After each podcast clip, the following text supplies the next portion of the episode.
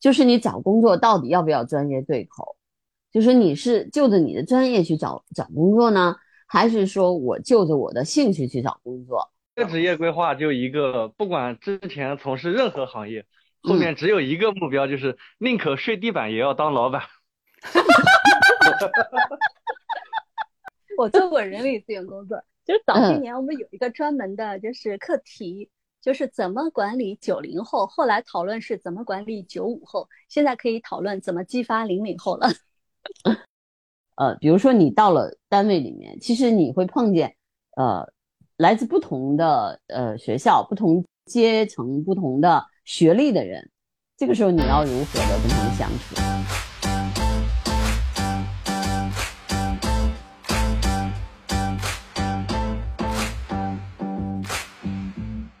嗨，大家好，我是笑欧，我是豆豆，我是甘道夫，我是小鹿，我是汉堡金。汉堡，欢迎大家来到金源三缺一。好，汉堡金听起来好酷哦！欢迎金汉堡。是汉堡金，汉堡金。嗯，今天要介绍的是。职场初体验，那小金同学是今年刚上班，还是职场新鲜人，所以他的体会肯定比我们去回忆以前的场景要真切的多，对吧？嗯，对，是的。我们其实今天呢，就是请到汉堡君，特别开心啊，因为我们今天特别想，我们想讨论的问题就是，呃，初入职场，那么其实就是因为，呃。马上就是毕业季了嘛，哈，就是，然后那么零零后就要走上那个呃工作岗位。我们如果不把人分分那么清楚年代的话，那么我觉得每一个初入职场的人可能都会面临一些同样的问题。嗯，上班两个月了，两个月是吧？感感觉跟上学有什么不一样吗？嗯，一样的地，先说一样的地方吧。都是比较规律的，然后比较系统性的，嗯，也可以说是比较枯燥、千篇一律的，嗯，啊，不一样的地方是学习当中是稍微被动一点，嗯，是属于被灌输的那种，嗯，啊，工作当中的话是你要主动的去发现一些问题，去解决它，因为嗯，公司招我们就是来解决问题，然后去创造价值的。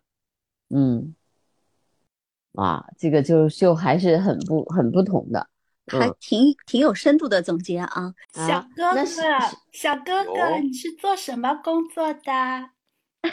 啊，介绍一下。比较廉价的工人，就是智能装配这方面的，对，制造业智能装配。嗯，那其实就是我觉得这这种工作其实就是专业性很强嘛，对吧？然后也有也有一些实战，就是你之前其实也是不是也在这个这个领域实习过呢？之前没有，但是在呃两段的学校经历当中是有参加过一些实训啊，包括比赛之类的，所以上手的话基本上是没有问题的。啊，从第一个月还没有领工资的时候就已经算是被认可了吧？嗯，首先。首先，谢谢。首先，沟通的话是没有问题的，呃，其次就是在工作当中以及日常当中的话，呃，已经和正常的师傅没有什么出入了。哦，那你就是工作上手挺快的。对，我现在已经可以自己手下带一批人了，然后来去做一些设备了。所学和现在工作所用是吻合一致的。啊，百分百吻合 啊！那你这个就业经历还比较难现在社会对吧？对，我觉得挺有意思的，就是因为这牵扯到一个，就是我我我们一直想讨论的问题，就是你找工作到底要不要专业对口？就是你是就着你的专业去找找工作呢，还是说我就着我的兴趣去找工作？就是我觉得这就是一个我们可以讨论的问题啊。就是我觉得。嗯，我觉得这个问题可能矛盾不在于您呃您的就业，呃应该在于您当年选选专业的时候所涉及到的这个问题。是你的兴趣啊，还是因为你因为要受社会上面一些因素的影响来决定你选的专业？嗯，对。但是即使即使那个时候，比如说你选专业哈，比如说你是四年前选的专业，那个时候你只有你是个高中生，对吧？其实你选专业很多的时候是，第一可能是你自己选择的，第二也有可能是你的父母帮助你决定的。我觉得这是前，这是前面的一个前提。那么第二，我觉得呢，就是呃，在在比如说，如果是你不是你的兴趣，而是你父母帮助你选择的时候，那你有可能在就是第二次，就是当你工作的时候，你面临着你第二次选重新选择你。喜欢或者你擅长的事情，那就是我觉得就是我说的专业不一定对口。那就比如说，有可能很多的文科生他学的东西呢，就比如说我是我可能是学中文的，那我可能将来找的工作，第一有可能是出版社的，对吧？就是这种。还有一种可能性就是说，我我找的这个工作可能跟我的跟我的专业没有什么关系。但是我我自己觉得，比如说我我到了一个大的中型企业的，我来做这个这个文字文秘工作，这也是一种可能性。或者我干脆就连连这个也不做了，我可能就连文字工作也不是我想做的了，那我就可能去做其他的了，这都是有可能的，嗯，对吧？啊，是的，是的，嗯，所以还是要及时的选择自己所喜欢、感兴趣能。热爱并且坚持下去的，嗯，一些工作呃工作方式，这样自己才会更加的有动力和更更好的去为社会和国家创造一些价值。嗯，比如说，哎，我我想了解的就是你的同学里面，就是除了你像你这样专业很对口的人之外，或者你的朋友里面有没有那种就是真的我学的专业和我后后来找的工作完全不一样的呢？啊啊，也有也有也有。嗯哼，嗯，有从事服务性的，也有一些，呃，和艺术相关的，嗯，就是也是很，呃，发散多方向的，嗯，嗯，呃，像我保留在原专业的话，可能很少，一一个手掌都能数得过来，一个手掌都能数得过来，对对对，嗯嗯嗯嗯嗯，我还考公务员的呀，什么的都有，嗯。嗯嗯嗯嗯，对对对，我的情况是这样的，就是我们那个时候刚工作的时候，大家都是按专业找工作的。但是随着你工作年限的增长，一开始会做一些基础性的、嗯，重复性的这种类似于技术型的工作。但是随着工作年限的增长，很多人就是走向管理岗位啊，或者是投资创业啊等等。所以最终是和自己上学的时候所学的专业多少是脱离的。而且我的同学脱离的是比较多的。嗯嗯，我不是学俄语嘛，我们学主要后来还学文学，俄罗斯文学。我的同学当中很多都是的，他们一开始比如说刚毕业的是去做外贸的，其实做贸易所用语言只是用语言做工具，但是你说真的学的东西能用到多少比例是比较小的。然后后来有的人从商的可能就要去创业了，还有呢，嗯，有一些在一些比较大型企业里的，后来就走上管理岗了。然后我们这个专业经常会被人家问到，说你学俄语的怎么不用俄语呢？我估计其他专业应该也有这种情况吧。就是随着工作年限的增长，你可你的这个职业选择范围可能会宽了，嗯，可能会离最初学的专业有一点远。嗯，其实我我倒是觉得，就是说大学学习哈，这是我自己的粗浅的理解。如果你当然有一个比较好的那种。专业，你可能真的会将来是成为一个专业人才，但是我觉得，比如说就就一个文科生而言，嗯，或者说我们说再宽一点的，就是说就一个大学生而言，他可能更多的是什么呢？教会你你一种理解问题、理解事物，或者说去研究某种某一个解决某一种问题的方法。那我觉得所有的，比如说大学的教育，那你教其实你每每一个科、每一个科目、每个课程。其实他都给你给你的是这个，就是说，比如说，呃，我我是学历史的，那就是说历在历史上，啊，如果出现了这个问题，如何去解决？那么人人们是用了什么样的方法去解决了当时的历史矛盾？那然后比如说有的是战争，有的是冲突，有的是呃，比如说和平的方式去解决了。无论如何，就是他会教你一种呃，比如说解决问题的方式和方法。那么我觉得这个这个能力，就是说大学的时候其实培养了你这种能力，使你能够用这样的方式和方法去解决你呃生活当中的问题，对吧？我觉得是这样的。所以，我我我的很多朋友，就是年轻的朋友，他他们因为文科的比较多嘛，所以他们都面临这个问题，就是就像呃，比如说我的专业和小鹿你的专业可能都不是那种，就是呃。我们都相对来说比较比较泛，比如说我是学历史的，你是学俄语言的，对吧？那我们可能将来从事的专业工作，可能并不跟我们的这个啊，就是专业对口。我我有很多同学都去做那个，就是医院里面的药剂科啊，还有药厂里面的生产线啊，就是做一些质控啊，包括跟药品相关的一些。嗯，就是公司里面做不同的岗位，嗯，像我的话就做销售岗，然后我有一些同学是在药房里面做那个做药品的管理，还有一些做临床药师，嗯，就其实挺多的，就是选选择面啊，还有一些同学就继续在出国深造，嗯。像我们这个专业的话，可能就是深造的会比较多一点，因为一般做药物的研发的话，都需要有硕士或者是博士或者以上的这样一些学历。啊，其实刚才笑欧谈到，嗯，一个观点我还是很赞成的，就是，嗯，啊，你说在校园里面的生活和学习当中，学校是教会我们如何去思考问题、解决问题的。嗯，我当时在选择我现在这个专业的时候，啊，就是抱着这种思维呃思想，然后去呃选择现在这个专业的，因为我觉得偏工科，尤其是电路啊、机械这方面的，嗯，你会遇到很多问题，包括我现在每天的工作也都是会遇到很多很多很多很多问题，嗯，所以我要解决这些问题的时候，嗯，我就会用到我在学校学的这些。呃，思维的方法和一些呃专业性的东西，我会在自己的脑袋里面会想，呃，一二三，如何的去呃解决这些东西。嗯嗯嗯，我觉得就是方法和技能，对吧？对对对，主要就是这些。嗯，方法和技能，就是你的技能其实特别重要，就是你的你的专业是你的技能，但是方法其实是你在大学里面应该学会的一种，就是一种。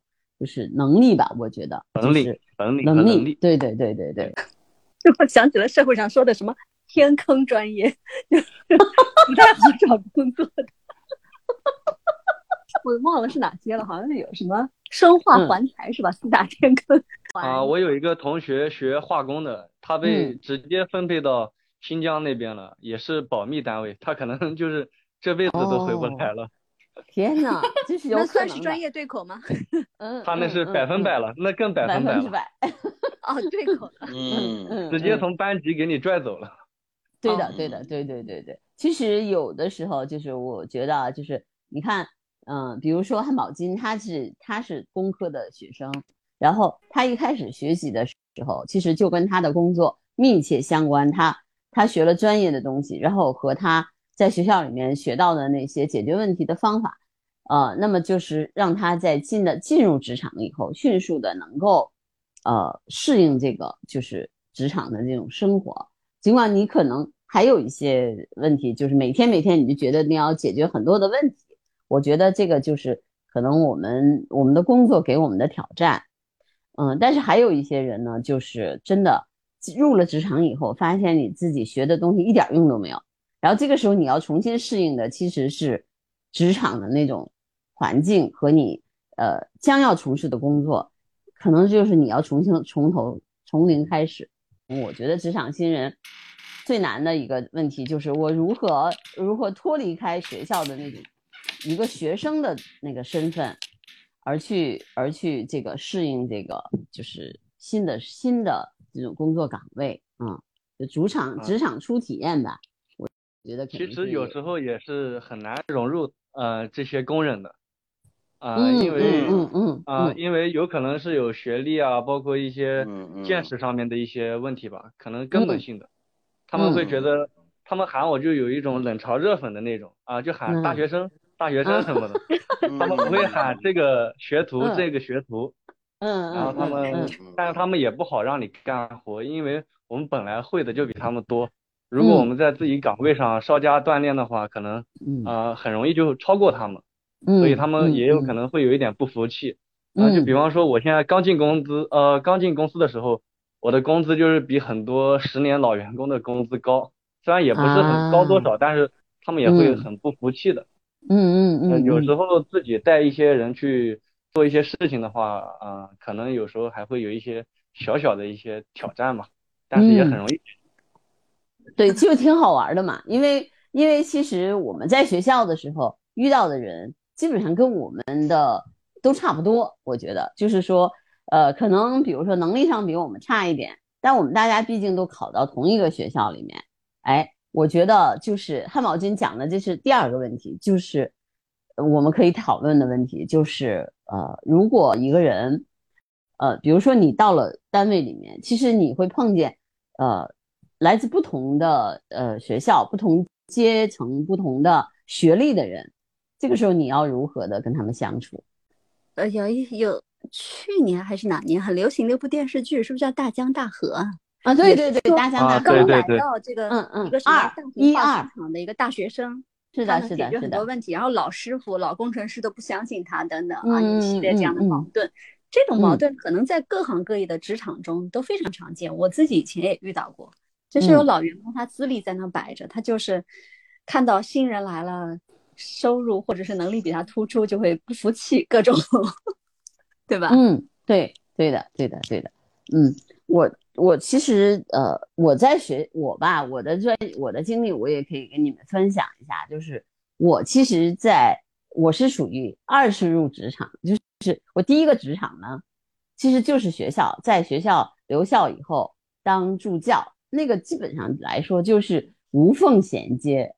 那么我在学校一待就是十年嘛，然后我就后来又又读了研究生，再再去选择的时候，我觉得我绝对不能再选择留在学校了，要不然我的人生就看到头了。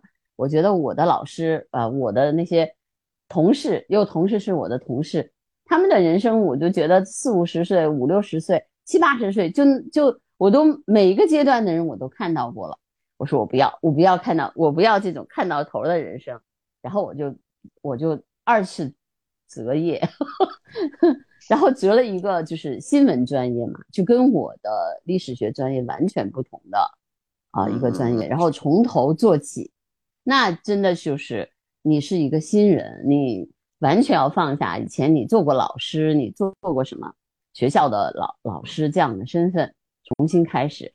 然后一开始的时候，我第一个感觉就是，哇，还有这样的人，还有这样想问题的人，就是你碰到了很多人，就是说他们没有那么，比如说学历啊方面可能，的就是跟你不一样了。然后有的人可能干脆就没有读过书，就没有读过很，就比如说就读了读了中专什么的，然后就就毕业了。然后你就发现他们的思维方式跟你特别不一样。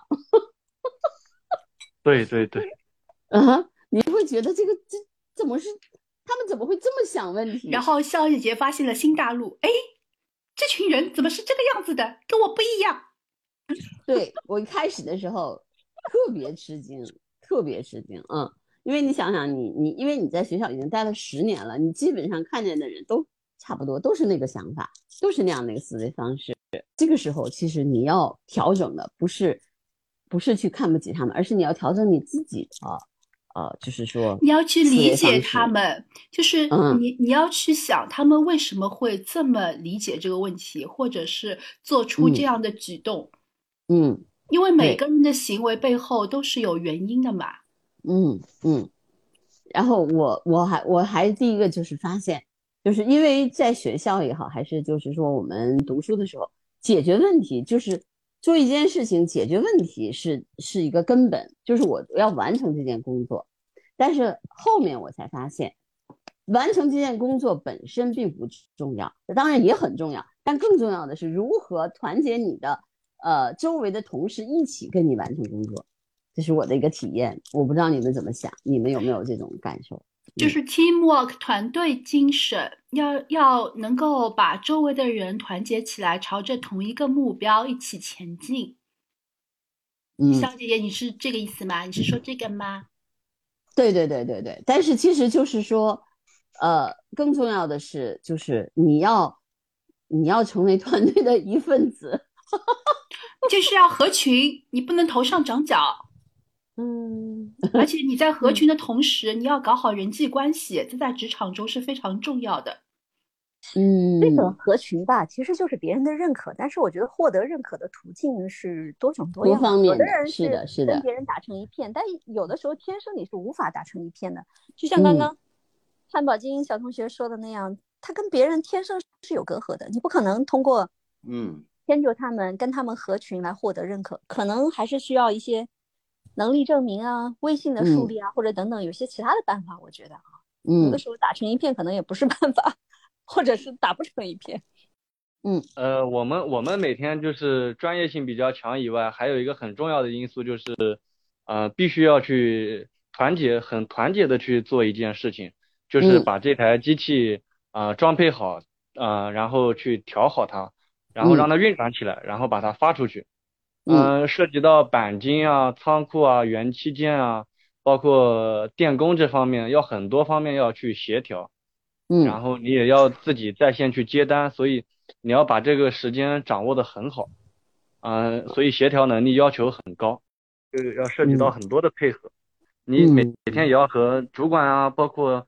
哪怕一些钣金的师傅，你都要去和他沟通，不是说我是我是做电工的，然后我就和他们没关系，我只做我的电路，那是不可能的，因为元器件包括一些机械性的动作是和一些别的东西是有干涉的，你要去解决它们。除了除了自己 team 以内的要融洽，还要跟就是组跟组之间其他的同事要进行和谐的沟通，对吧？其实对对对，有时候还要。有时候还要打电话给别的厂商，然后去联系他们这里有问题。嗯，对对，跨度还是挺广的。嗯嗯，啊，我觉得你的这个工作其实要求你的这个能力的这个部分更强啊，就是协调，包括你的协调能力啊，包括你解决问题的能力，这方面其实还是挺锻炼人的。我觉得可能对时间管理的要求也比较高。嗯啊，我们。做东西的时候都是要拿一个扫码枪扫每一个元器件装上去，后台可以看到你的时间，对时间把控到秒和分的那种。哇，嗯嗯嗯，那是要求非常高。嗯，但是其实我那个时候出来的时候，其实做的是是做那个就是电视节目的呃剪辑嘛和呃策划呃制作，然后那个呃这个包装剪辑，最后播出。那个也是一个特，就跟你这个工作有点像。就比如说，我是作为记者的身份出现的，我是记者和编辑，但我必须要跟后期的人，就是帮助我做剪辑的人协调好。然后我同时还要跟，就是我要采访的人，我要采访的那些呃所谓的专家，还有这个我的主持人，我要把他们呃彼此之间的时间协调好。然后我要把这一期的稿子我要编辑出来，然后。要给到就是我们相关的部门的领导去审，审完了稿子以后要录制，录制完了以后要剪辑播出，所以这个整个的一个流程其实跑下来以后，人会非常累，很紧张。但是这个时候一，其实你做一期节目，你基本上就能知道，嗯，就是每一个部门你是如何要去把它嗯协调在什么时间、什么样的那个呃场合，然后你会把它协调的更好。如果你的团队里面新来了一个年轻人，然后他很有干劲，当然这样很好。然后，但是他总是会打扰你们正常的节奏，然后好像你们都要配合他，按照他的节奏来。这样的话，其实对于老员工来说，就会显得非常的不舒适，不舒服。对，嗯，不舒服。嗯，所以就在我们公司的话，这样的话就是会被直接开掉的。这么厉害吗？对对对，因为我们要求团队的话是很重要的，包括时间把控。如果你扰乱了一些正常的步骤的话，你可能就必须要直接走人。嗯，嗯嗯嗯嗯。所以在汉堡金的公司的话，这种人就直接是致命的，这种行为是致命的，是因为因为我们咔咔了，因为我们在电路当中的话，有信号就是一或者零，不是零就是一，所以说。我需要你就是需要，不需要你就是不需要。我觉得就是在一个职场信任，如果你人家已经已经就是这个约定俗成的事情，你即使觉得他不对，你也不要不要就是一开始的时候就想试图去改变他。这是我的一个经验。你要了解这个工作的流程，我觉得是很重要的。对于一个新人来说，先去认认真真的去看。就是我们都有一个新人，都有一个实习期。汉堡金，你们现在有吗？有实习期吗？啊，有的，实习期是三个月。嗯嗯，那你还快快实习期满了。啊，对，然后拿毕业证的时候会加工资，然后啊转正的时候还会加工资。哇，都会去加。听起来很不错。嗯，现在的收入的话。可能我现阶段比较满意，以后的话可能会极度嫌弃，因为刚初入职场的话，拿到这一份薪资的话，我认为嗯啊是很开心的一件事情，嗯，也是对自己的一个认可。只是我们公司它赶着上市，包括一些压力吧，我们每一天都要加班，基本上一个月每天都是要上班的。哇，就是那你你适应吗？每天都上班，每天都加班这样的这样的节奏？以后的话可能会不考虑这种工作性质，但是现在的话还是挺满意的，因为每天都能去学习到很多的东西。嗯嗯。啊，我觉得现在我最需要的就是吸取这些东西。这职业规划就一个，不管之前从事任何行业，后面只有一个目标，就是宁可睡地板也要当老板。哈哈哈哈哈。你甘道夫当过老板，问问甘道夫有没有睡过地板？嗯，哎，甘道夫做老板的时候天天睡地板，好不好？嗯嗯嗯，因为他做老板压力很大的，精神压力很大的。嗯嗯，就是做老板呢是这样的，一定是这样的。你看，你知道吗？有一些人他一辈子都做职业经理人，因为他不要操那个老板的心。嗯，但有的人就是说我一定要做老板，哪怕我。哪怕我累死，我也不做职业经理人。你觉得汉堡经理是哪种人？啊，我觉得以前的话是，就是第二种哦，第一种就是做第二把交椅的那种。前面不管什么东西，我只要做一人之下那种。嗯。呃，压力也不会那么大。但是我觉得，如果做第一把交椅的话，可能让家人生活的更好。不想不想当老板的金子不是好汉堡。啥？不想当老板的金子不是好汉堡。这是一期京剧吗？哎，我问你个问题啊，潘宝金，就是你觉得这时代的人，就是跟其他的其他的那个年龄的人有有很深的代沟吗？我觉得代沟这个东西算是一个伪命题吧。我觉得是伪命题，对，所以我特别想了解。无非就是我想不想和你聊天，啊，对，无非就是我想不想、愿不愿意和你这个人聊天。我说我们有代沟，我们就不聊了，不在一个频道上面。那如果说，哎，我对你这个人感兴趣，那我可能还是还有一个忘年交，对吧？这都很有可能性的。对对对对对对，所以我我其实觉得我特别不愿意给每一个时代的人挂一个标签儿，比如说他是 Z 时代，然后。他是九零后，他是八零后，五那个八五后，然后怎么怎么样？就是因为我觉得每一个人其实都是独特的，你很难界定他说他有没有这个时这个时代的共性，当然有了。就是，但是我觉得每一个人这样的话，你如果贴了标签以后，对你来说可能是简单的，但是对很多，那你也就失去了很多认识别人的机会，嗯，认识真正的每个人的机会，嗯。毕竟我们都生活在同一个时代，我们肯定有很多的共性，对不对？对对，不管你是哪个年代出生的，嗯嗯，而且就是我觉得年，其实人在不同的年龄阶段的时候，其实你不管你是在哪个阶段出生，你在那你那个年龄阶段，你都面临着差不多同样的问题，只不过呢，解决方式不一样，或者说解决问题的方法和心态不一样，我觉得就是这个区别。不知道你们同不同意我的观点？真的就是，比如说，那可能我们说就就是。九零后也好，还是零零后也好，他们遇到比如说这个 PUA 的时候，他可能直接就反抗，要么就辞职走人，对吧？其他年代的人可能就忍一忍，忍忍过去，然后再说，对吧？熬一熬，可能就我就把你熬倒了，对不对？其他年代的人当年也是那个少年，也是一样的。对哈，没 错。除除了这个年代问题，我觉得还有一点，就是因为。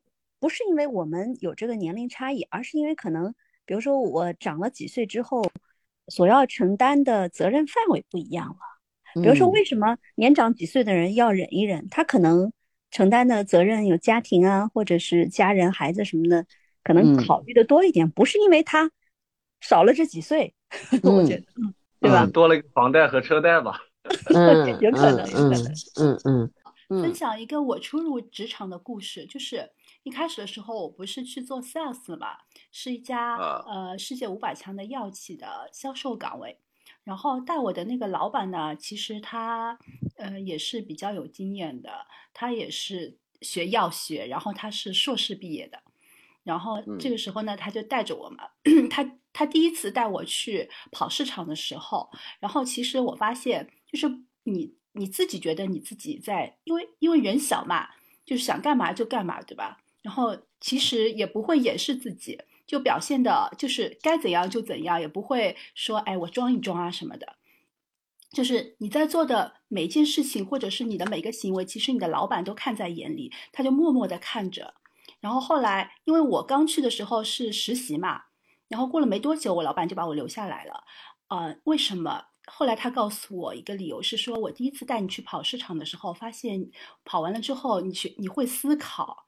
就是你会，你你会去想这个东西应该怎么把它做得更好。我觉得这个这一点很好，所以我就被他留下来了。就是给初入职场的新人一点建议是说，呃，第一，你自己在做一些事情的时候，其实有人是会默默的在观察你的，就是不要傻傻的以为自己在做什么事情，别人都不知道。其实你的老板、你周围的同事都在默默的观察你。你作为一个新人，他们尤其会对你非常的注意。嗯。第二，如果你想要让老板留下好印象，那你在他的眼皮子底下所做的事情，啊，你就要想一想，就不要像我一样傻傻的。虽然我的结结局还不错，但是。但是我我想给新人一点建议是说，你在你的老板眼皮子底下做的事情要经过考虑、深思熟虑，给他一个好印象，这是非常重要的，对你以后的职场呃生涯其实也是有非常好的呃这个帮助的。嗯，那就是汉堡金，你觉得你同意豆豆的观点吗？嗯，我我非常同意，因为我感觉我现在在车间里面比那个大灯泡都亮。因为我的 学历和他们不一样，年龄又比较小，嗯，啊，又要去带着他们做一些事情，所以有时候就格外耀眼。嗯嗯，就是你想低调都不行，闪 亮闪亮。对对对，嗯，其实我对豆豆的工作，之前那个销售工作其实挺感兴趣的，因为我觉得以后我的工作也不会是现在这个。嗯啊，我也想做一些比较开放性的销售啊，这些之类的，不不仅局限于现在。嗯，但是所有的事情就是万里万里之行始于足下嘛，对吧？你肯定还是要把现在的这个事情先做好，要先学一个技能，嗯，在身上。对对对对对对，嗯，哎，这还是一个要要说的事情，就是你初入职场的时候要想到的一点就是。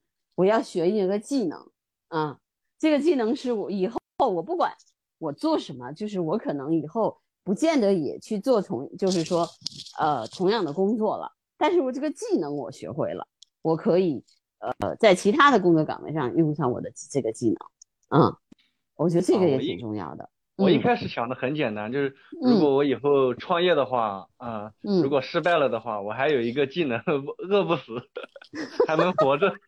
对，是的，是的，嗯，实在不行了，我还可以给人干剪辑呢，实在不行，我还可以给人装东西呢，对吧？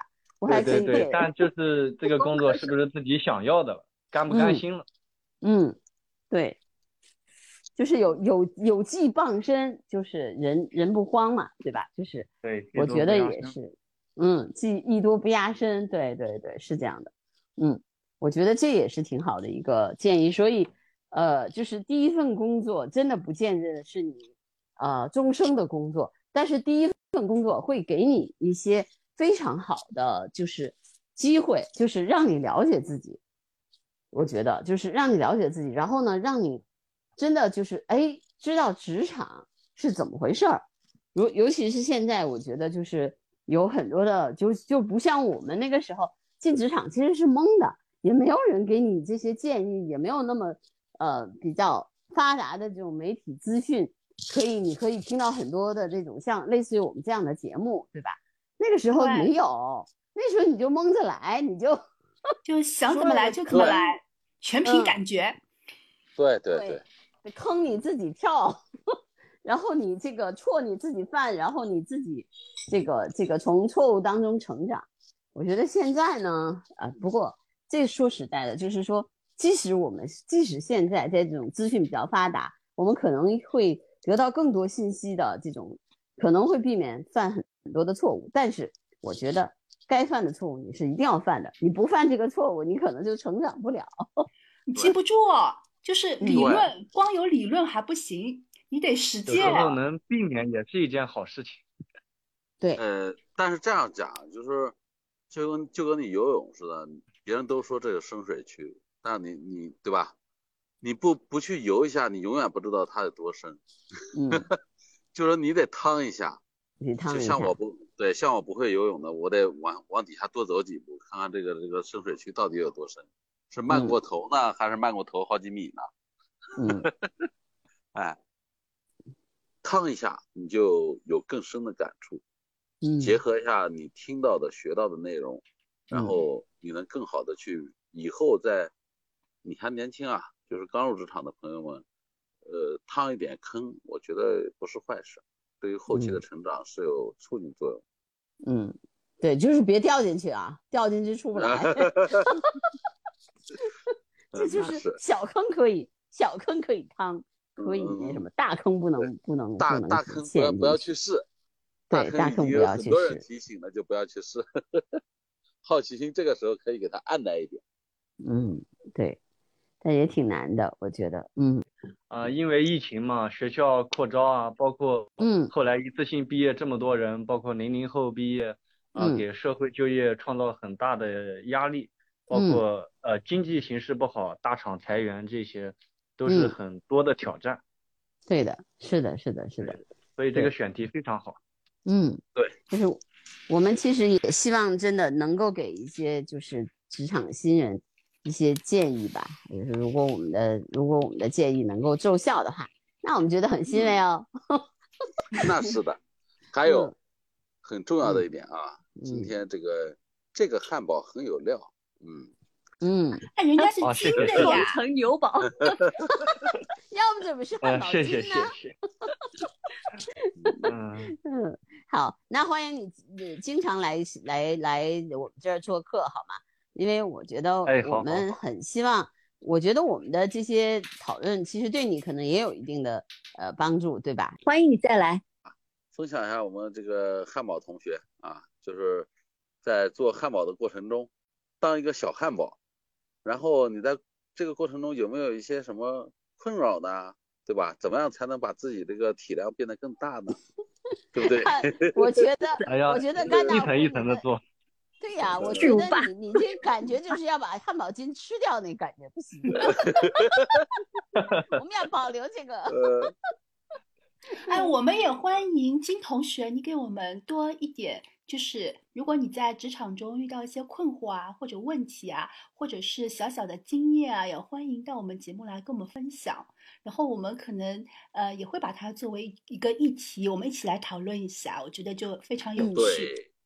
他的职业经历，还有他现在从事的这个行业类型，跟我们都不太一样，所以我觉得不同的东西特别适合在一起碰撞。哎，对对对对对，我特别喜欢。嗯，对对对，嗯。所以，我经常我有很多理工科的朋友，就是因为他们跟我的思维不一样，所以我们经常在那，在那有就讨论出很多很有趣的东西。对，嗯，好，那我们今天是不是就到这儿吧？然后我们跟我们的呃听众朋友先说一下再见吧。嗯，好，拜拜，下周再见啦，拜拜，拜拜，下期再见，下期。